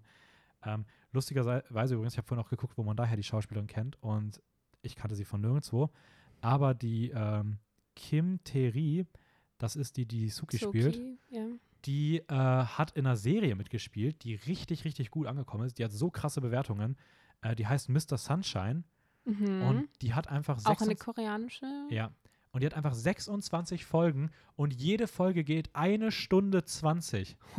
Ich war vorhin so, das kann doch nicht wahr sein. Ich gucke bei Letterboxd und denke so, 1800 Minuten? Was? Also, aber also es gibt's auf Letterbox. ja, das, das gibt's auf Letterboxd. Ja. Ist, Okay. glaube ich, ich weiß nicht, ob es eine Miniserie ist oder sowas. Naja, das Aber klingt die schon sieht- ziemlich groß. Aber die sieht so fucking gut aus. Oh mein Gott, die Bilder sahen so cool aus. Mhm. Die Story las sich voll geil.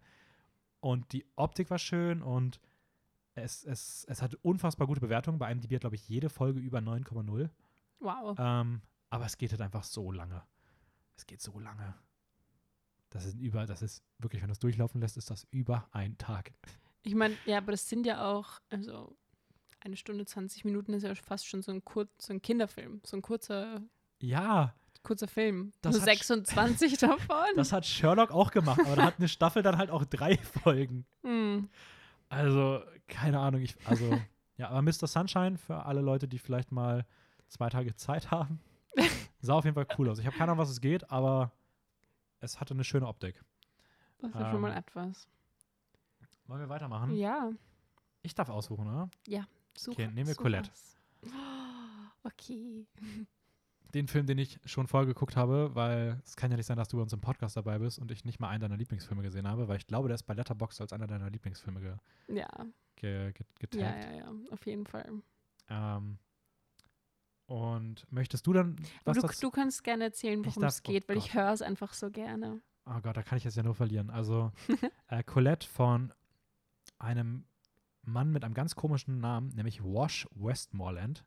Das ist, ich weiß nicht, ich finde Wash ist ein seltsamer Vorname. Wash, aber auch Westmoreland, äh, habe ich mir auch schon gedacht. So, hat er sich den ausgedacht? Ist das so ein Künstlername? Oder es klingt wie ein, also keine Ahnung. Naja, äh, der hat auch Still Alice gemacht. Nebenbei auch ein ziemlich cooler Film. Mhm. Spielt Ende des 19. Jahrhunderts, ist ein Biopic, das vom Leben der französischen Schriftstellerin, Varieté-Künstlerin und Journalistin Colette erzählt, Mhm. ähm, die als eine der feministischen Vorreiterinnen gilt. Das erstmal so als ganz grobe Rahmenhandlung. Um was geht es genau im Film? Äh, Colette heiratet einen erfolgreichen Pariser Autoren, der unter dem, ich weiß gar nicht, ob das ein Künstlername ist, zumindest unter, ich glaube, Willy. Ja, ist ein Ist er Künstlername. Mhm. Und ähm, ja, der Ich glaube, eigentlich heißt der Henri. Stimmt, ja. Aber er wird irgendwie Willy genannt und auch auf seinen Büchern steht immer Willy drauf. Genau. Und ja, er, ähm, er und Colette heiraten.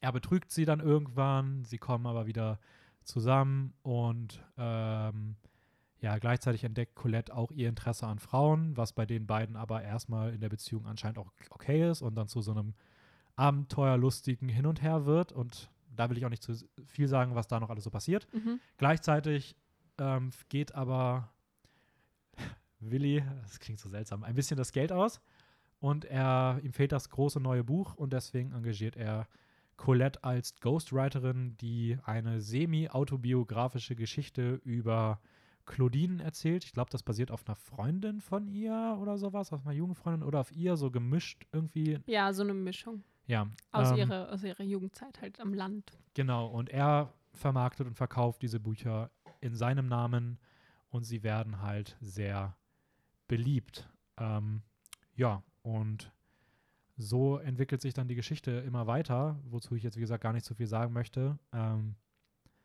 ist das so okay von der Handlungszusammenfassung? Ja, voll schön. Ich will, ich will eigentlich noch mehr hören. Ich will nicht, dass du aufhörst. Ich, Ähm. ich habe im Kopf schon wieder die Bilder irgendwie. Es, der Film ist mit Kira Knightley in der Hauptrolle. Mhm. Ähm, die kennt man aus jedem anderen Film, über den wir heute nicht reden, der aber zu Historienfilmen gehört. genau. ähm, aus Pirates of the Caribbean beispielsweise noch, ähm, Pride and Prejudice, Imitation Game, Atonement, Anna Karenina, The Dutchness, etc. bla bla. Ähm, außerdem spielt noch Dominic West mit, den kenne ich gerade aus The Wire, der spielt da die Hauptrolle. Mhm. Ähm, Der auch super ist eigentlich. der ist auch richtig, Also, richtig ist- cool, ja. Ähm, und mein persönliches Highlight in dem Film ist Denise Go, Goff, ich weiß nicht, wie sie ausspricht. Äh, sie Ist spielt. Missy? Yes. Mhm. Ähm, ich fand sie ziemlich cool im Film. Ähm, und die kannte ich aber Kennt aus keinem? Film. Nee, Okay. ich kannte sie nicht irgendwoher.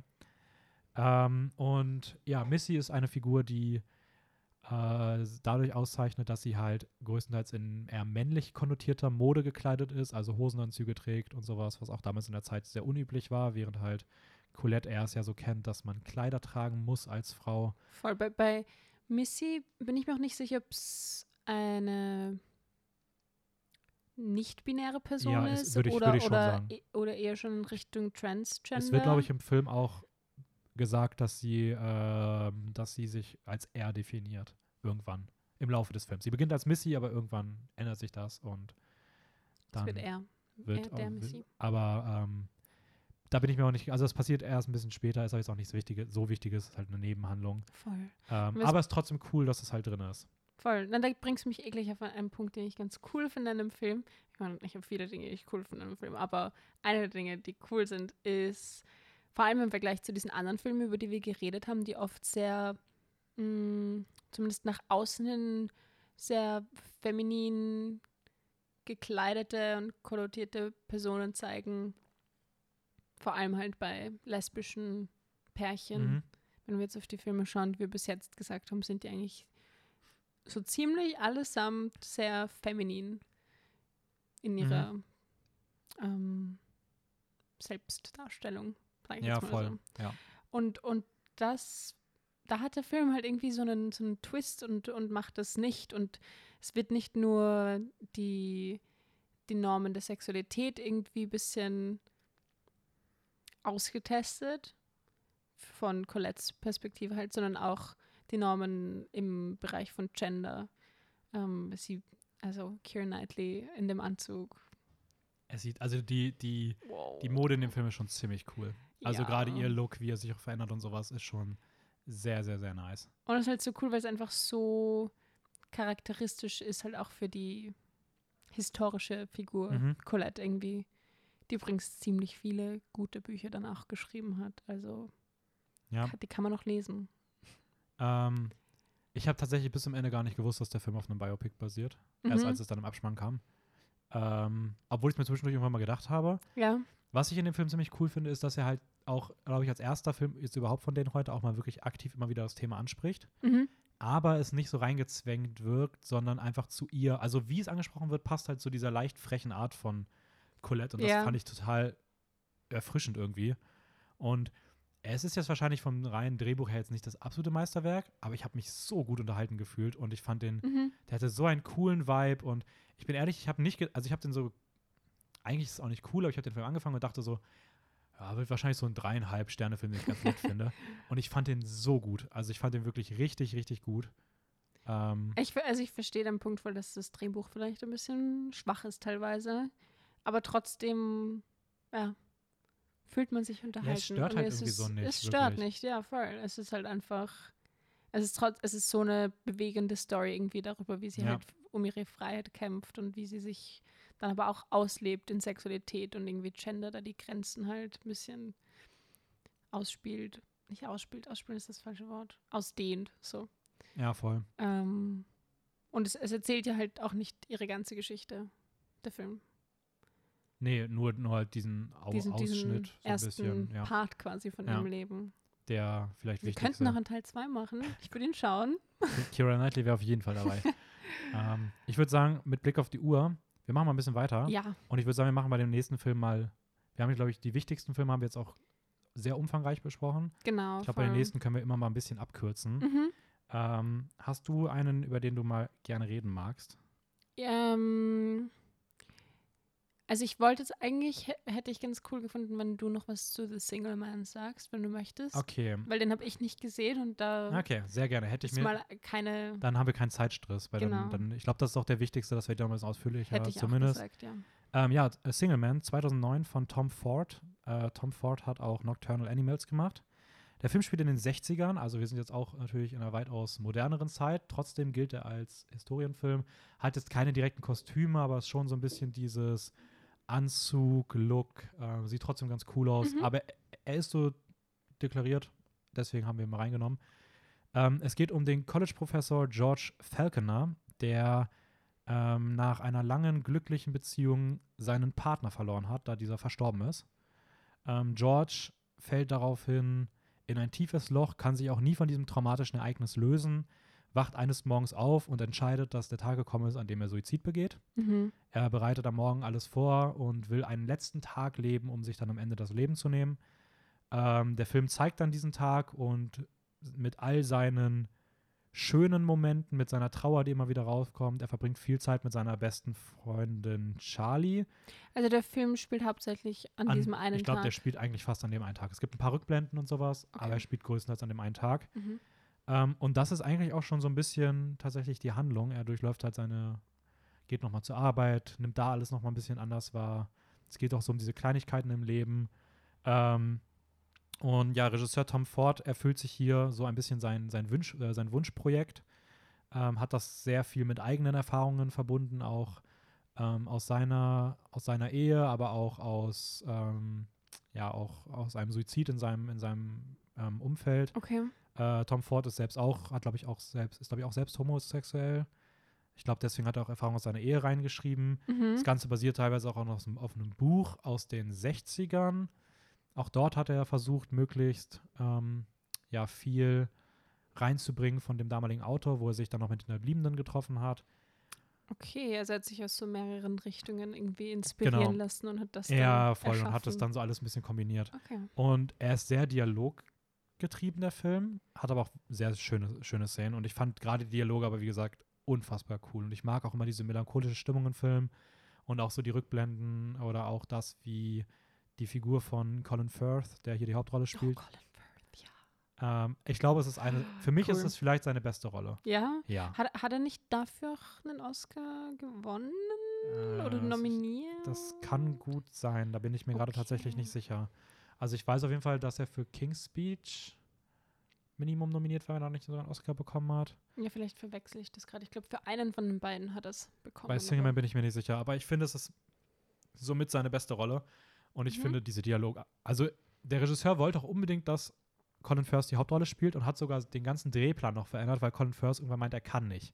Okay. Und Jamie Bell sollte eigentlich noch mitspielen, einen Schüler Mhm. ähm, von ihm, aber der ist fünf Tage vom Dreh einfach nicht erschienen und dann haben sie ähm, neu gecastet und haben Nicholas Hoult geholt, den wir auch schon Ah, da haben Favorite wir hatten. Äh, Julian Moore spielt noch mit. Ähm, auch ziemlich cool.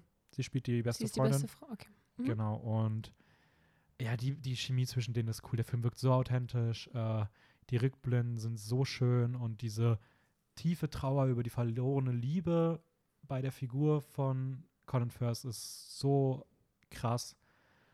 Und ich mochte ihn einfach wahnsinnig gerne in den Film. Also ich finde, er ist echt schön. Man kann jetzt auch gar nicht so ganz viel drüber sagen. Mhm.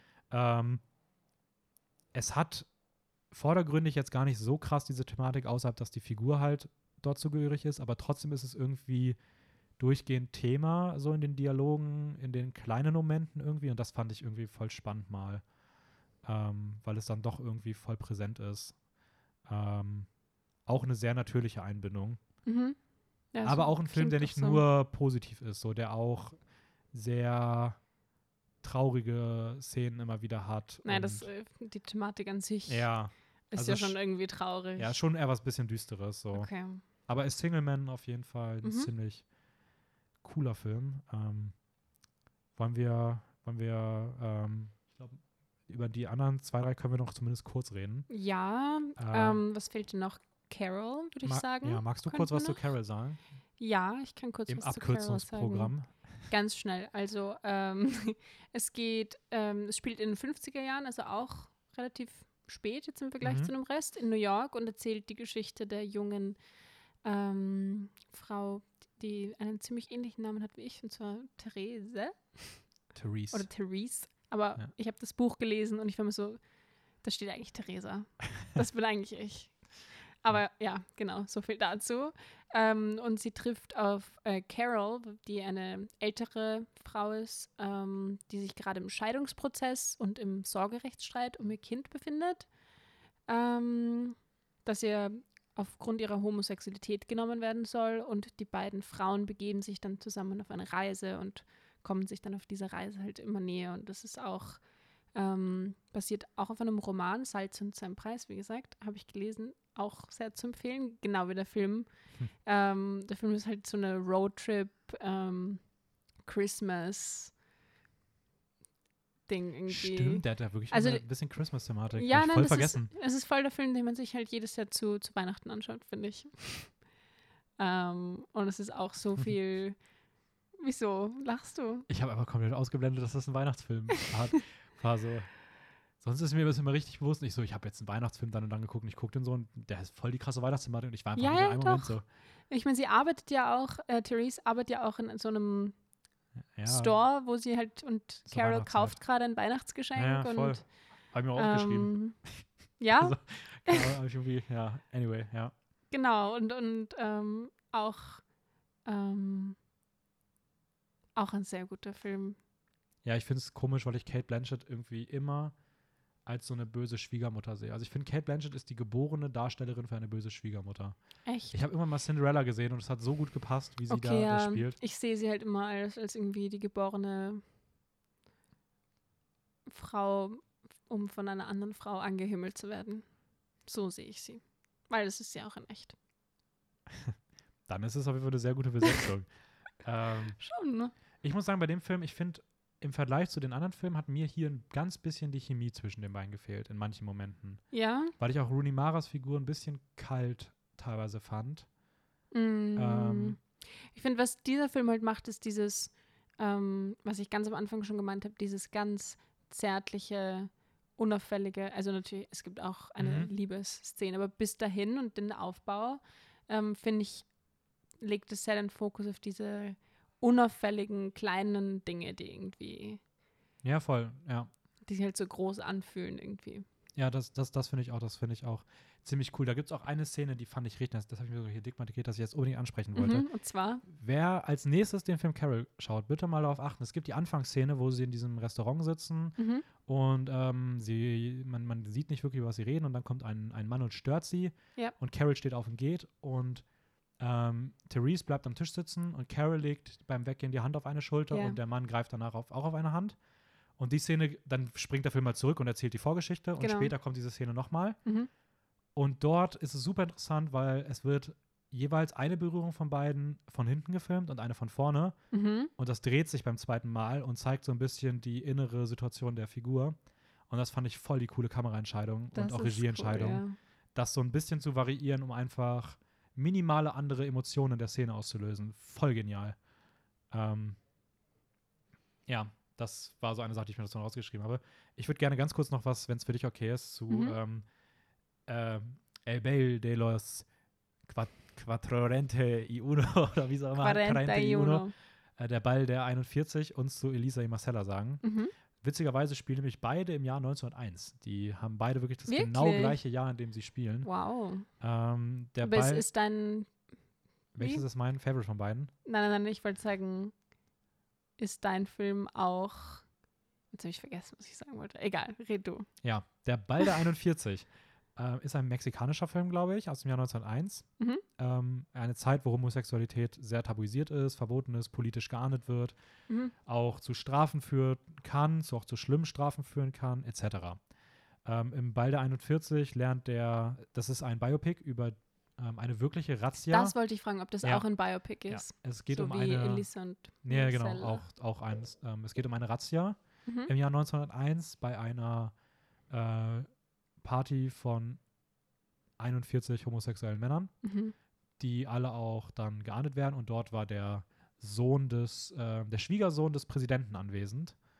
Und das ist Uh. halt die Hauptperson in diesem Film. Es wird der Weg dahin gezeigt. Mhm. Er lernt, er hat eine Ehe halt mit der Präsidententochter, in der er seinen ehelichen Pflichten irgendwie nachkommt, aber sie sonst eher links liegen lässt. Er sich dann in einen Mann verliebt, den er auch in diese Verbindung reinholt, diese 41 Leute, die im Verborgenen feiern und sich halt lieben, ohne dass es die Politik und der Staat mitbekommt.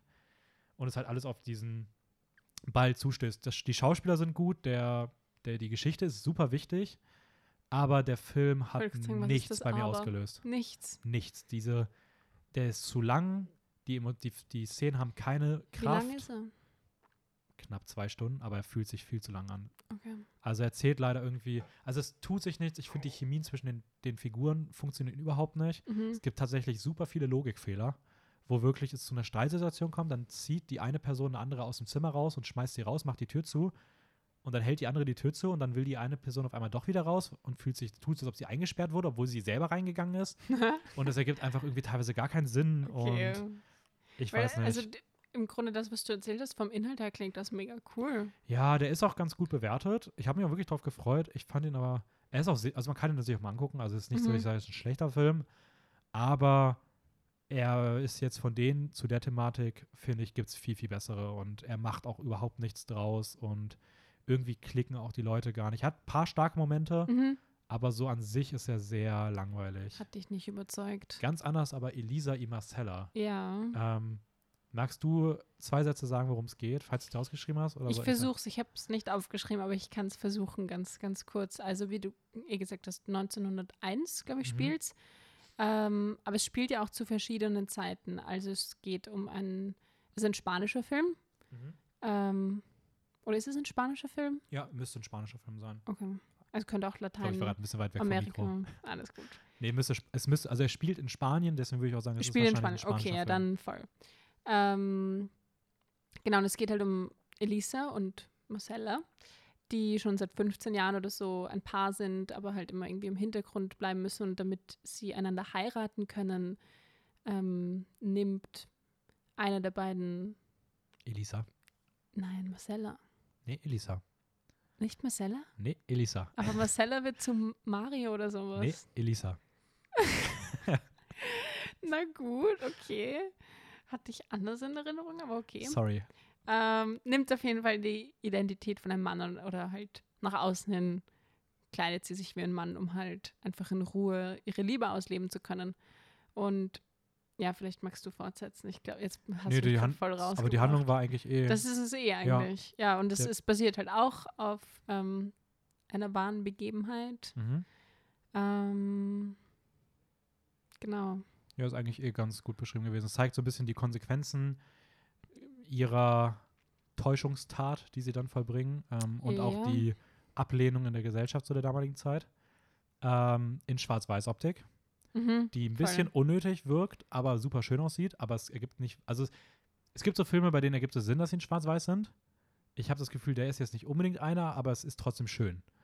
Also ich finde es Nochmal dazu, das habe ich eh vorhin zu dir auch schon gesagt, das ist teilweise wirkt es halt so wie eine Low Pro Production, Low Budget Production, die nicht zeigen will, dass sie eine Low Budget Production ist. Und ich glaube, das schwarz-weiß zu machen ist halt leichter, als dann vielleicht die Farben zu korrigieren. Ja, irgendwie. kann schon gut sein. Also ich habe es auch vorhin schon mal, wir hatten kurz vorher mal drüber gesprochen. Ähm, ich finde auch, dass so die filmischen Mittel teilweise ein bisschen weird wirken, so die Ablende, wenn dann das so klein schwarz zugeht und schließt. Das Ja, passt überhaupt nicht zum, zum, zum Ton des Films. Und auch so ein paar komische andere Bildeffekte sind sehr weird.